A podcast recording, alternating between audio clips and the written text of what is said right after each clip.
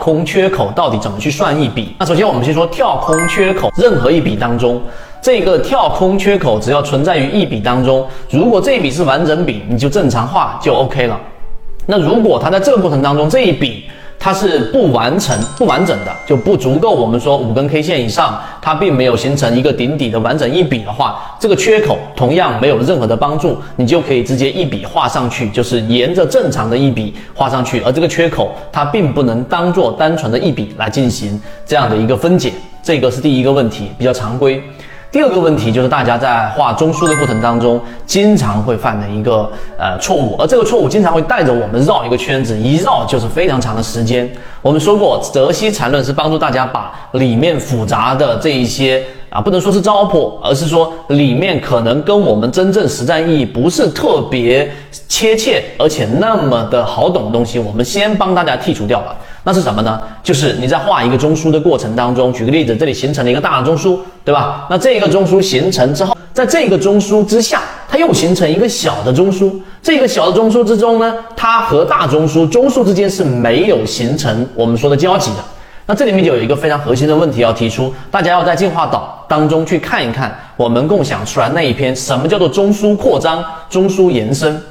那这里面我们把核心的关键点提出来，第一。这两个大中枢和小中枢一旦形成，虽然说中枢没有相交，但是当小中枢的最高点已经刺破了大中枢的这一个上方的时候，实际上这就是一个中枢扩张。你明白中枢扩张的含义在什么地方吗？就是举例子，你再看一个日线级别的中枢分析，那么当它一旦出现上述我说的这种情况，就意味着它已经从日线级别扩展到了更大的级别，例如说周线或者月线级别。在这一点上呢，就说明这样的一个中日线中枢的分析，你就不需要再去不断的拆解每一个小的中枢了，因为这样会让你的整个分析进入到一个很复杂而且绕不出来的一个怪圈当中。那我要做什么事情呢？第一，首先。这就是一个中枢震荡的一个区域，明白第一点，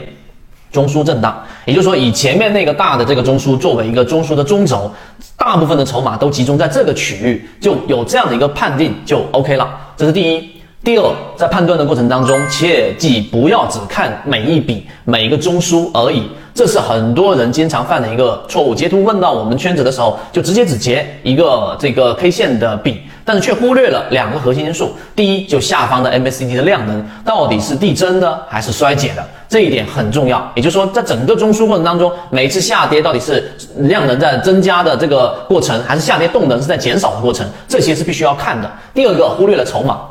把这个问题简化的核心就是你要找到最密集的中枢区域。第三个核心就是当这样的一个标的在中枢里面盘整的时候，你就不需要过多的拆解，你只需要看它有没有发生我们所说的这样的一个加速的下跌。你回忆一下我们所说的第一类型买点，什么是第一类型买点？就在前面那个中枢之后出现快速的调整。那这个快速是什么定义呢？我们圈子已经开源了我们的信号，就是这一个中枢一旦出现下跌过程当中放量也好、缩量也好的下跌，它有我们的超跌突破，从灰色的震荡区一旦打到绿色或者打到蓝色，你就可以把它定义为我们所说的这种超跌的这个过程出现了。那么这种情况之下，再用缠论去判断第一类型买点。第一类型买点的判断相对比较难一些啊，因为它这个过程当中会走出下跌盘整下跌，对吧？有可能会走出这样的一个呃下跌中继，因此才会有走势中完美。这是第一个用超跌突破这个信号去判断我们到底在哪个位置找第一类型买点，而后去找第二类型买点。我们的圈子的金鱼报三个交易日里面就出现了百分之十七涨幅，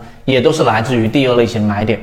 所以大家知道，这个核心就是你不需要去把每一个中枢都去拆解，而是要把刚才我所说的，第一，这个 MACD 量能是增加的、叠加的，还是在衰减的；第二就是筹码；第三，你要搞明白这一个过程当中，我找到这个中枢，我去做这样的一个分解，最终的目的，我是要找到筹码最密集的区域，然后看它是否有出现超跌，有，那么这样的标的出现第一、第二类型买点；没有，这样的只是一个中枢的一个震荡的一个判断就足够了。那至于刚才我所说的这些操作的细节，我们都在我们的《泽西缠论》还有《泽西缠论》的放大镜里面，我都做了非常详尽的讲解。因此，大家一定要知道，实战的意义在于你在过程当中不需要去再把理论从头过一遍，因为理论已经在我们的航线当中给大家打扎实了之后，就要把一本书从厚读到薄，要找到整个最核心的、最本质的内容，在交易过程当中才不至于过多的犹豫。今天讲，我们圈子现在正在讲实战系统专栏，完整版有非常详细的视频和图文讲解，